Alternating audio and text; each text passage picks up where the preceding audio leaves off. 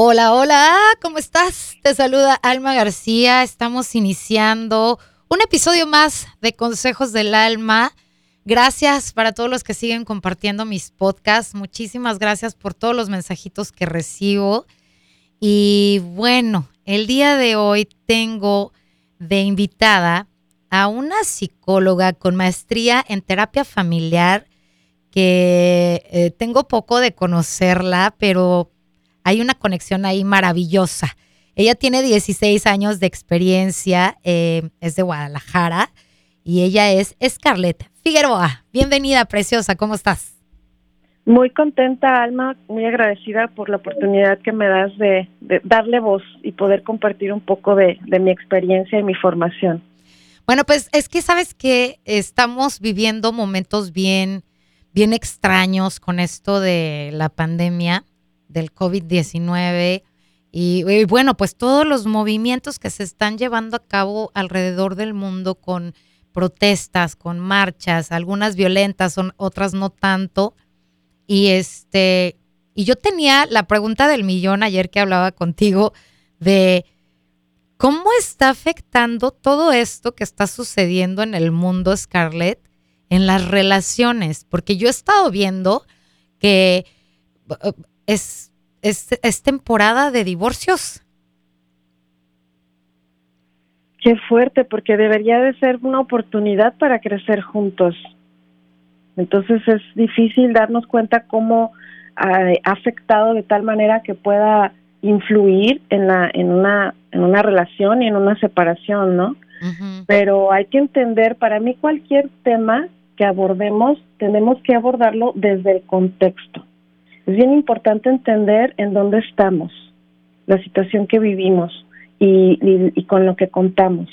Es decir, ah, en este caso las personas que tienen familia cercana o están solos o, el trabajo o los hijos, la edad de los hijos también. No es lo mismo tener hijos al, eh, de 3, 5 años o bebés a tener hijos de 15 o a tener hijos de 21 estás de acuerdo que el ciclo de la relación pues varía y entonces eso influye mucho en cómo nos relacionamos. Y yo creo que la primera relación que tenemos que cuidar es la de la de nosotros mismos y es la que descuidamos. Si no entendemos nuestras emociones, nuestros pensamientos, no vamos a entender nuestras conductas. Pero estás de acuerdo, eso, eh, ajá. Pero estás de acuerdo, Scarlett, que por ejemplo, el hecho, el simple hecho de que este, vivíamos una vida acelerada. Vivíamos una vida de que ya llegué vieja, ya me voy vieja.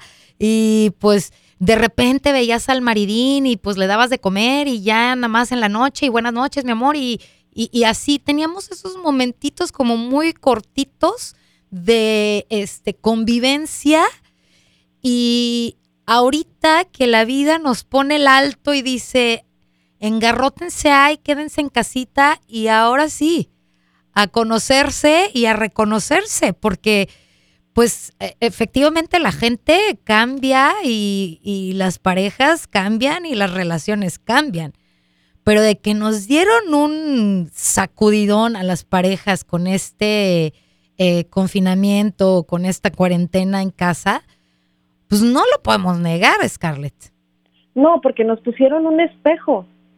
Chales. Un espejo enorme.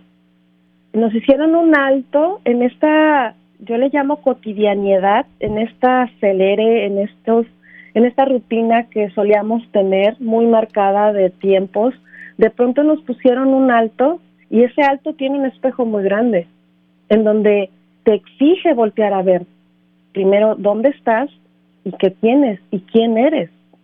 Y, y en este alto, en esta prueba de vida que nos ha dado eh, esta, esta confinamiento, esta enfermedad, ha sido demostrar de qué estamos hechos. Entonces, yo creo que independientemente de las problemáticas, también está la parte de las soluciones, la gente que con creatividad ha aprendido a salir adelante de esto. Oye, y, pero por ejemplo, bueno, no sé. Esto es lo que yo pienso. habrá gente que mientras vivía deprisa, deprisa, deprisa, eh, se desenamoró y no se dio cuenta. Y entonces ahorita que ya están todo el día juntos, dice, pues la verdad es que no sé quién eres, no te reconozco. Y no es que haya algo mal en la otra persona, simplemente la, como tú dijiste, la cotidianidad en la cotidianidad se perdió ese, esa chispita, eh, no sé. yo quiero pensar que esto, como tú dices, o te trae creatividad para otra vez enamorar a la pareja, o te trae el divorcio, definitivo. Porque dices, la neta no te conozco. Has cambiado mucho.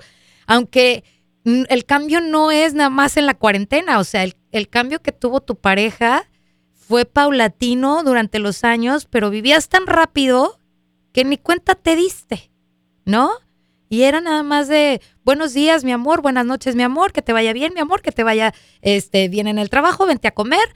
Cositas como que, no sé, siento que ah, el, estrés que se vive ahorita de eh, de esto del COVID-19 nos ha traído como bolitas aquí en la cabeza o esas, dices que, pero ¿qué me está pasando? ¿Por qué, ¿Por qué no veo a mi esposa, a mi esposo como lo veía cuando teníamos 18, 19 años?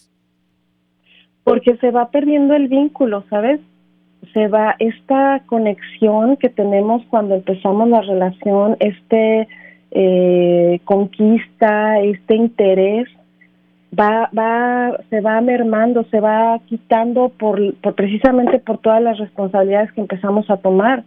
Muchas parejas lo cuidan, lo protegen, buscan ese espacio para que no se pierda, pero otras se enfocan en el trabajo, en los hijos, en la casa, en la cuestión del dinero, el carro, y nos olvidamos de esto. Entonces, si tú me preguntas a mí, si llega una pareja a mi consultorio y me dice que están a punto del divorcio, que ya no se toleran, yo sí les invito a hacerse una segunda oportunidad, porque descubrir si es realmente eso.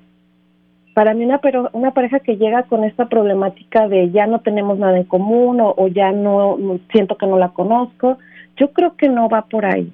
Yo creo que estamos distraídos y que si volvemos a enfocar nuestra atención podemos encontrar cosas que nos vuelvan a conectar y a vincular con esta con nuestra pareja y que nos permita renovarnos como pareja porque el tiempo es lo que nos va afectando y que nos vamos olvidando de muchas cosas que nos enamoraron de esta persona.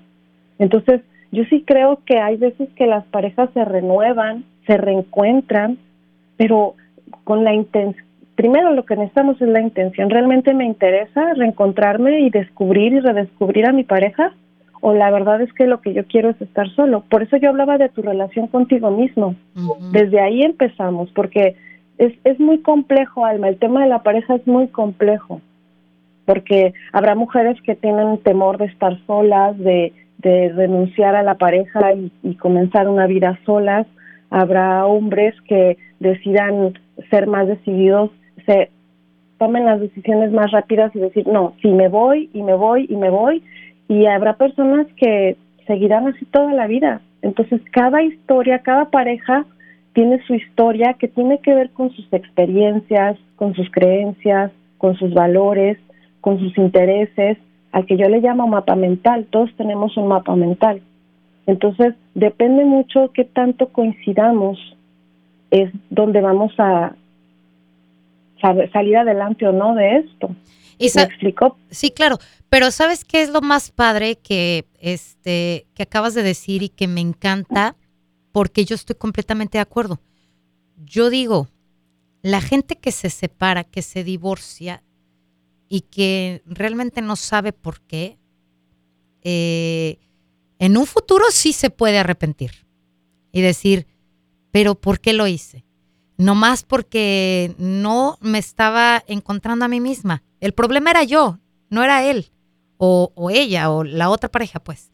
Entonces, de acuerdo. es importante que se den la segunda oportunidad, especialmente en, en, tiempos de estrés, que hagan pausitas y que lo que sí creo que es, importante en cualquier tipo de relación, uh, Scarlett, y eh, párame y dime que estoy equivocada, pero creo que es la comunicación y la honestidad de comunicar cómo te sientes.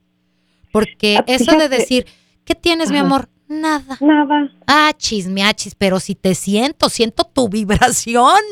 Veo tus ojos que casi me matan. O sea, ¿cómo que no tienes nada? Eh, yo creo que la gente no ha sabido, o sea, es que se utiliza mucho ese cliché, ¿no, Scarlett? De la comunicación en cualquier relación es, importante, pero la verdad es que no sabemos cómo comunicarnos y cómo, cómo ser asertivos ante, ¿sabes qué? Me siento así. Lo que acabas de hacer lastimó mis sentimientos, dame cinco minutos, no eres mi persona favorita en este momento, pero déjame lo arreglo yo, lo internalizo yo y ya después hablamos pero somos como más este, reactivos, ¿no? Me hizo algo y pues por no querer pelear, te quedas callado y hay fricción de cualquier manera. Entonces, no sé, creo que es uno de los errores más comunes que hay en la pareja. Totalmente de acuerdo y sobre todo también la cuestión de género. Muchas veces los hombres no saben cómo expresarse. O sea, no solo, las mujeres lo hacemos, o sea, lo hacen por, conciencia. En este momento no quiero hablar y digo, no, no tengo nada, ¿no? O tú, o queremos que adivine el otro. Pero a veces los hombres no le pueden dar palabras a lo que están sintiendo. Y eso es lo que tenemos que entender como pareja, que somos distintos, que cada uno construye sus emociones y sus pensamientos de manera totalmente distinta. Entonces ahí tenemos que girar la visión de cuántas maneras me demuestra que me ama, de cuántas maneras me demuestra que me apoya. No, quizás no lo hace de la manera que yo quiero, pero sí lo hace de distintas maneras. Y pues, pues, empezar a observar esas ah, demostraciones, esas, esas ah, apoyos, esos detalles que a veces no los vemos. De verdad, a veces como pareja somos ciegos a ciertas cosas porque nos enfocamos solo en una cosa y esperamos que sea de una manera. Entonces, esto que hablas de la comunicación es primordial. Por eso es recomendable la terapia. La terapia es lo que nos permite descubrir nuestros modos, nuestras formas de comunicación, nuestras formas de expresión emocional, porque a lo mejor una pareja, su problema es que uno es muy expresivo, muy apapachador y el otro es más frío y distante. Imagínate qué tipo de relación es esa. Pero, pero no eh, quiere decir que no haya amor. Claro. Simplemente tienen formas distintas de interactuar. Y se debe de conciliar eso. Claro. Y yo recomiendo siempre mucho un libro, el, de las cinco formas de, de, amar, las cinco diferentes formas del amor o algo así, que me encanta, me encanta ese libro porque a mí me abrió este, una ventana mucho más grande. No sé si lo has leído tu corazón. Pero, no, pero lo he escuchado. Pero ese libro, por ejemplo, a mí me abrió la ventana eh, de cómo ama cada uno de mis seres queridos. En, ahí meto a mis dos hijas y a mi esposo. Entonces, cuando yo termino de leer este libro, me doy cuenta de que todos en mi casa amamos de diferente manera. Todos. Entonces, cuando yo les expliqué cómo estaba la movida y les dije, tu forma de amar, Maya, es esta, esta y esta, porque tú haces esto, esto y esto. Mi forma de amar es esta. Y entonces lo pusimos en una mesa redonda y estuvieron de acuerdo en unas cosas, en otras no, pero llegamos al acuerdo de que yo no puedo esperar que me ames como a mí me gusta porque tú amas de diferente manera. Yo tengo que estar súper contenta porque tu manera de amarme es lo máximo, lo máximo, porque esa es tu forma de amar. Y lo estás haciendo al 100, aunque yo lo ame de diferente manera. Y, entra el, el, amar con, este, con regalitos, el amar con el contacto físico, eh, el amar con este, palabras bonitas y cosas así. Entonces está muy interesante lo que acabas de decir, porque a veces no nos aman como queremos que nos amen. Y, pues no, no, ahí no está el error. El error está en querer que nos amen como nosotros queremos, pues. Entonces, Y, y, dentro de, la, de, de, las relaciones así amorosas, creo que uh, también tendríamos que entender que pues ya a los 30, 40, 50 años, pues no somos los mismos chavitos de 18, 20 años cuando iniciamos la relación. Y esto significa que ha habido cambios este, de pensamiento y de perspectiva de vida cañona. O sea, porque no podemos esperar que la pareja de 18 años eh, sea la misma cuando tiene 50, porque entonces no habría ahí una evolución para nada en la otra persona y no creo que sea muy agradable. ¿Estás de acuerdo? Por supuesto, la experiencia nos va modificando, las experiencias nos van modificando, nos van enseñando, vamos creciendo, a veces no nos damos cuenta, a veces no lo reconocemos, a veces crecemos en ritmos diferentes y le exigimos al otro que, crezca a nuestro ritmo o hacia nuestra hacia, hacia nuestro camino. Y no es así. Entonces, por eso te hablo de la relación como la base de, es la interacción, cómo nos relacionamos, cómo, cómo nos hablamos, cómo mm, expresamos el, el, el, afecto, el amor, cómo, cómo comunico mis emociones. Ahí es donde está toda la clave. Y lo más importante, ¿sabes? Para mí que es que tenemos que aprender a distinguir las, la persona, el ser, la persona que yo amo, el todo, de sus acciones, de sus conductas. Porque a veces tomamos las cosas personal. Y, y yo creo que en cada problema, que yo le, me gusta a mí llamarle dificultades, siempre que tienes una dificultad, me parece que el lenguaje ayuda mucho. Y decir que tengo una dificultad me permite saber que tengo una solución y decir un problema me limita. Entonces, para mí cada dificultad es una oportunidad de, de, crecer, de aprender, de crecer juntos. ¿Me explico? Entonces, es importante que como cualquier relación, primero estés bien tú, te centres en ti, en lo que quieres y en lo que no quieres. Y el que, el que quieres y no quieres en un sentido de respeto a ti mismo, de autocuidado, no en un sentido de control. Ni de egoísmo, ahí es donde pues. caemos, exacto, ni de egoísmo, porque ahí es donde caemos en el error. Porque nos centramos mucho en mis formas, en nuestras formas, en mi modo, y ahí es donde viene el conflicto. En donde viene la fricción con, la, con cualquier relación. Quiero que las cosas se hagan a mi manera. Si te das cuenta, cualquier conflicto parte de ahí.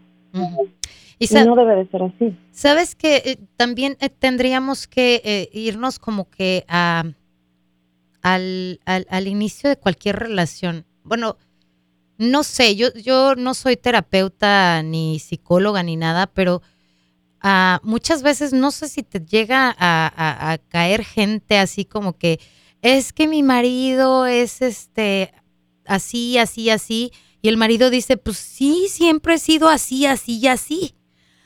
¿En, qué momento la gente no se da cuenta de que algo de la otra pareja no te gusta, pero aún así lo aceptaste, te casaste, tuviste hijos y ahora te quejas después de, no sé, 15 años? Y dices, es que no soporto que tire los calcetines o no soporto que haga ruido cuando come o, y son cosas que con las que ya venía el muchacho. Lo que pasa es que desafortunadamente y culturalmente romantizamos la relación de pareja. Le damos un, toque rosa a todas las relaciones. Entonces pensamos que así debe de ser, todo bonito. Y no es cierto. La realidad, el amor es te amo con todos tus eh, malos hábitos. Y de ahí empieza el diálogo, porque amarte en todo lo bonito, cualquiera te puede amar. Claro.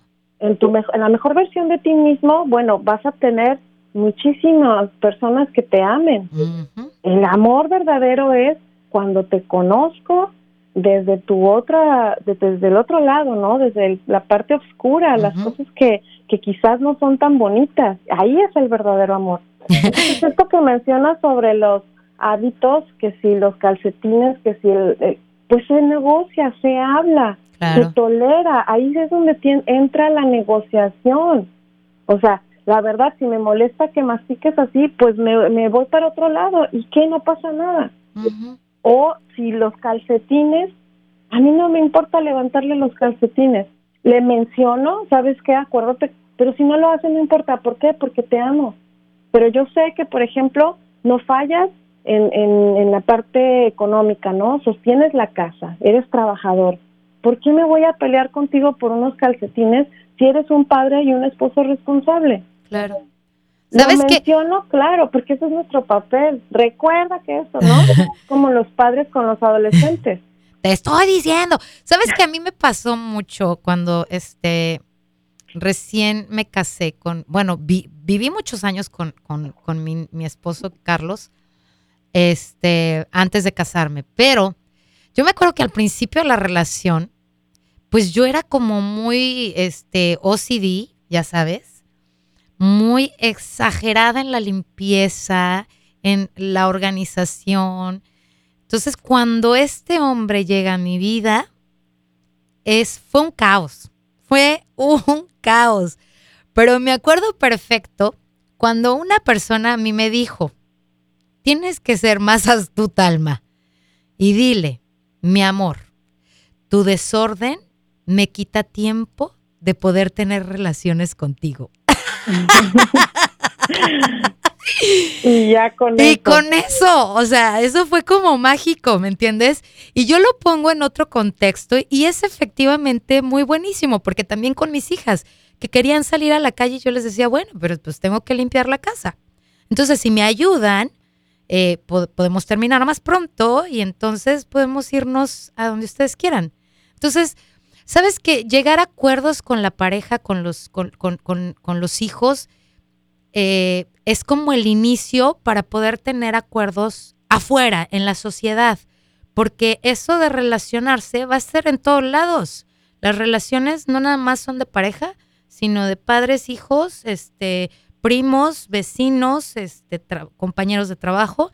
Y pues ahora sí que ni modo, nuestra cochinilla de indias es la pareja, ¿no? Y de Totalmente de acuerdo. De hecho, un maestro mío decía que era nuestro laboratorio. ¡Qué gachas! Que, sí, él decía que, que este, nuestro laboratorio es nuestra familia, porque ahí te das cuenta el grado de neurosis que hay. ¡Cállate! O, quién tiene la neurosis más alta. Eh, ahí te das cuenta el poder, quién tiene el poder quién es quién ejerce el poder, quién es el mediador, quién es el el, el, ah, neurótico.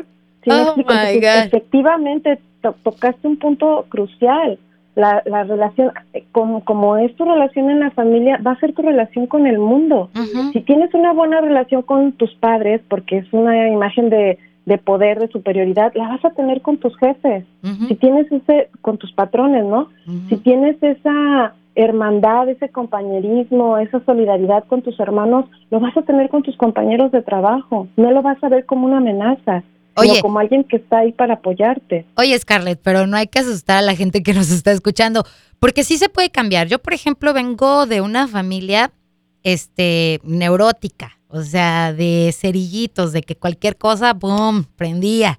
Entonces, eso, con eso crecí y eso aprendí y, bueno, sí, sí era yo cuando, por eso me reía, porque ¿quién es el neurótico? Mi, mi marido hubiera dicho tú, porque sí, yo era la de que a mí me encantaba tener todo limpio, impecable, en su lugar, que oliera bonito, eh, mi niña súper chula, mi marido súper guapo, bien planchado y ya sabes pero era al extremo de la neurosis. Entonces, este, yo fui eh, mejorando en eso. Cuando me di cuenta de que eso, de que mi neurosis afecta, es que tú no te imaginas, eh, Scarlett, déjame ventanear a mi maridín contigo, porque yo era la neurótica, pero él es un pasivo, pero de aquellos, hija.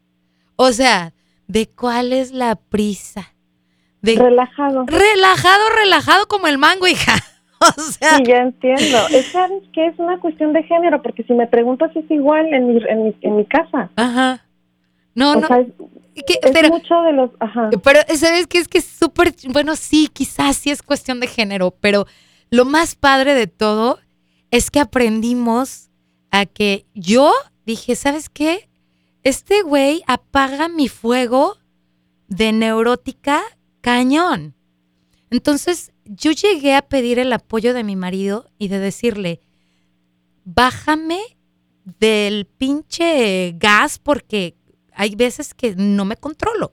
Entonces, él de repente, yo veía que yo me enojaba por algo y me volteaba a ver así bien cariñoso y me decía, mi amor. O sea, esa era, esa era nuestra clave, ¿no? Voltear amoroso y decirme, mi amor. Y yo ya entendía. Y entonces respiraba y ya bajaba como el nivel de enojo.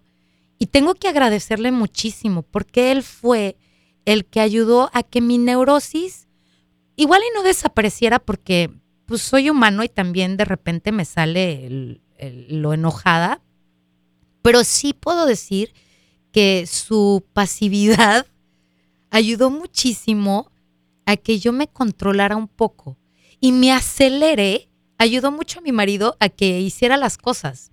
¿Me explico? Entonces, totalmente de acuerdo. ¿Sabes qué? Ahí hay algo bien importante que acabas de mencionar. Dijiste, me di cuenta. sí, Eso es bien importante, el que te voltees a ver a ti. Yo creo que, que en cualquier conflicto, en cualquier relación, lejos de quejarnos y acu- acusar al otro y culpar al otro, es voltearnos a ver a nosotros mismos.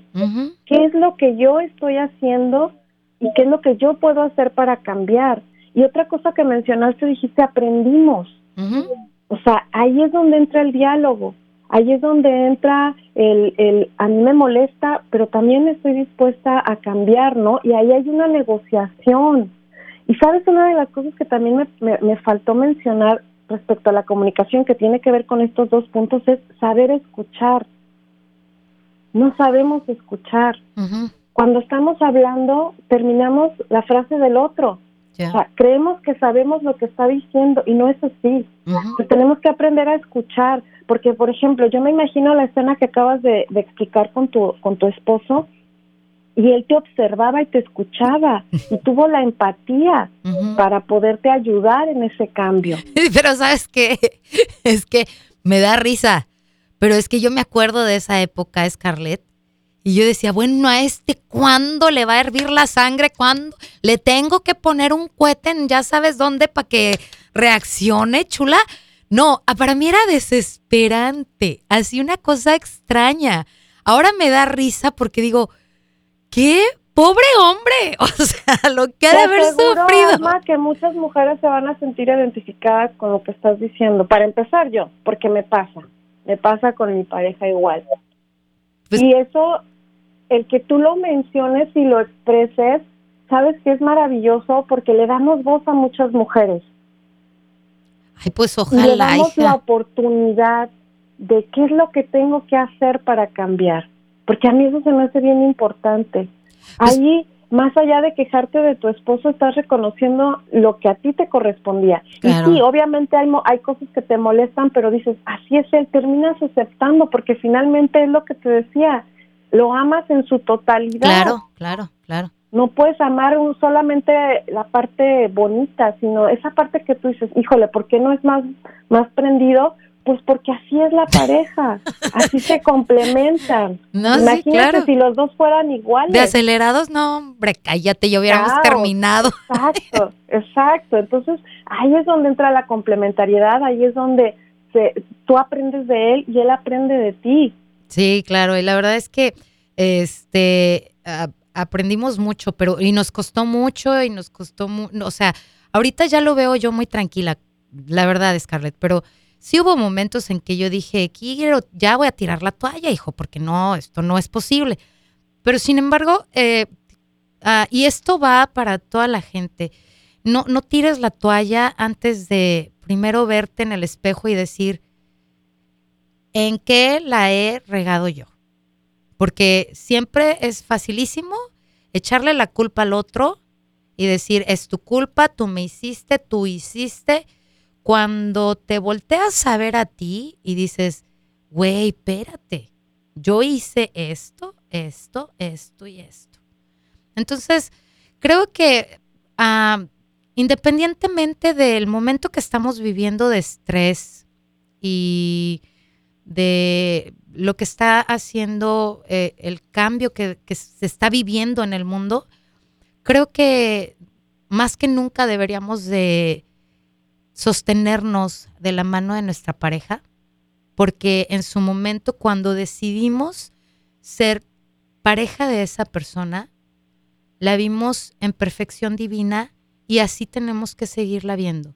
pero ha crecido, ha cambiado, claro, por supuesto, pero en esencia a esa persona la elegiste y agárrate de ahí, porque al final de la vida, eh, sí, efectivamente nos vamos a quedar este, solitos y solitos nos vamos a morir, pero ah, el tener a alguien que te está sosteniendo y que te dice, aquí estoy, es algo, la verdad, maravilloso. Entonces, pues no sé tú qué sugieres, preciosa, para la gente que está estresada y que dice, me voy a divorciar y ya no aguanto más y digo, puntitos rapiditos, corazón, unos tres que les pueda servir a la gente. Bueno, lo primero es eh, recalcar lo que tú mencionas, pero con una palabra maravillosa que es el amor. Cuando tú hablas de ese eh, recordar, ¿no? Que elegiste a esa persona, es precisamente en el amor.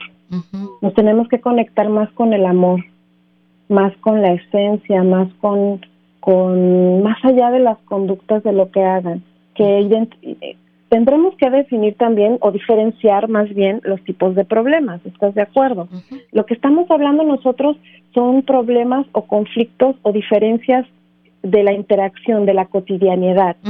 Pero ya cuando entramos, hay otros niveles de problemas que ahí sí es más complejo, que se requiere otro tipo de intervención, que serían ya problemas de violencia o problemas de alcoholismo, son, son problemas ya más complejos, que se requiere otro tipo de intervención. Pero en este caso, hablando de, del estrés, de la interacción, de lo que me gusta o no me gusta del otro, lo primero es lo que acabas de mencionar, ¿no? Regresemos al amor.